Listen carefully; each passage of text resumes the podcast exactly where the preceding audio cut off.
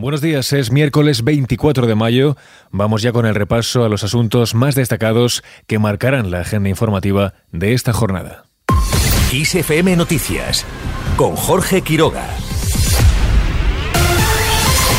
Continúan los mítines por España con Sánchez en Gijón y Feijó en Zaragoza y en Palma.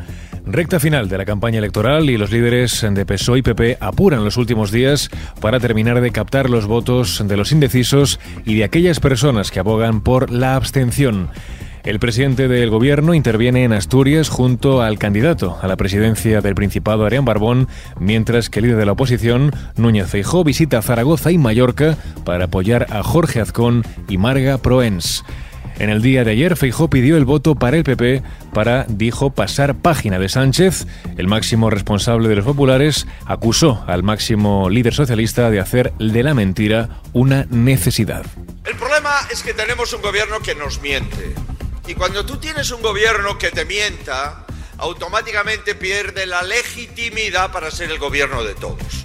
Todas las mentiras que ya nos han dicho y todas las que nos queda por escuchar son realmente una necesidad del gobierno.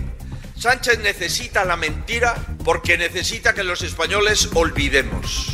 Pido el voto a los que quieren una política mejor, por tanto a gente que no nos votó y ahora nos va a votar. Pido el voto a todos los que quieran que las cosas vayan bien. Por su parte, Pedro Sánchez sacó pecho de los datos económicos y subrayó que España es uno de los países de la OCDE que más crece. Hoy la OCDE ha dicho que la economía española ha crecido en su primer trimestre del año en un 3,8%, en plena guerra, tras una pandemia. Un 3,8%. La media europea es de un 1,7%. Es decir, nos alegramos desde el gobierno de la buena marcha de la economía. Pero no porque este sea un éxito del gobierno, que no lo es.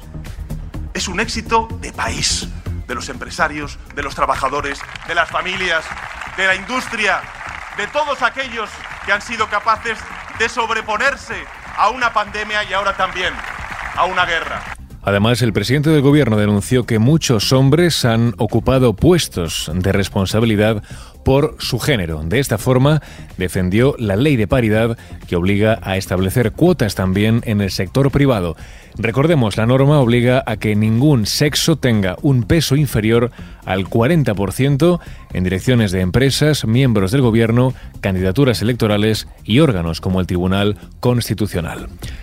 Seguimos también en clave electoral, en este caso con declaraciones de José María Aznar. El expresidente del gobierno aseguró que si Sánchez vuelve a ganar, se liberarán a presos de ETA y habrá consultas en Cataluña y en País Vasco. El precio de los separatistas catalanes para seguir apoyando a Sánchez como presidente del gobierno es una consulta en Cataluña.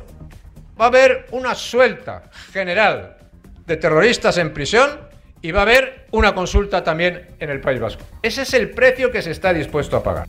Por otro lado, Irene Montero pide al PSOE acelerar la tramitación de la ley antirracista. La ministra de Igualdad se ha expresado en estos términos a raíz de lo sucedido en torno al jugador del Real Madrid, Vinicius Jr. Me estoy refiriendo, como saben, a los ataques racistas que sufrió Vinicius. No es la primera vez que los sufre ni el único jugador, desgraciadamente, en el ámbito del fútbol y en otros ámbitos deportivos que lo sufren. Estamos, por tanto, en un momento en el que hay mucha ciudadanía tomando conciencia de que necesitamos acabar con el racismo, que el racismo es una realidad estructural en nuestro país y por eso quiero pedirle al Partido Socialista que aceleremos ya la tramitación de la ley antirracista. Necesitamos ir a la raíz del problema mientras el comité de competición ha dictaminado el cierre parcial de Mestalla, clausura durante cinco partidos la grada Kempes y retira la tarjeta roja que vio el futbolista brasileño en el partido ante el Valencia. Seguimos ahora con el mensaje de Monedero a Yolanda Díaz. Si vamos separados, nos van a ahorcar juntos. Así de tajante se ha mostrado uno de los fundadores de Podemos al respecto de la postura distante de la máxima responsable de Sumar respecto a los morados. Insiste en la importancia de la unidad en la izquierda y asegura que desde Podemos seguirán con la mano tendida.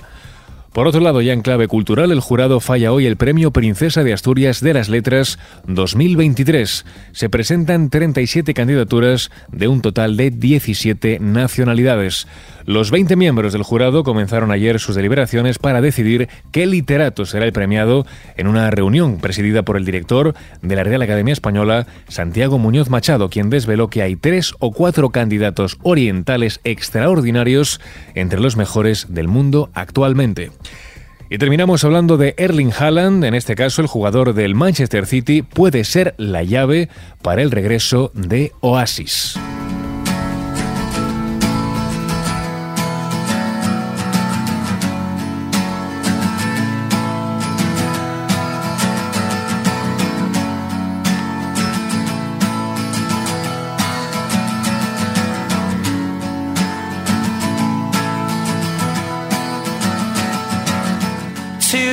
El futbolista que milita en el club británico sugiere que puede llegar a convencer a Liam y a Noel Gallagher, hinchas del City, recordemos, para reunirse. Al ser preguntado por Play sobre esta posibilidad, aseguró que tal vez necesiten un pacificador noruego para unirlos. El mes pasado, recordemos, el delantero de tan solo 23 años posó junto a Noel en el vestuario del City y Liam está deseando que Haaland suba al escenario con él.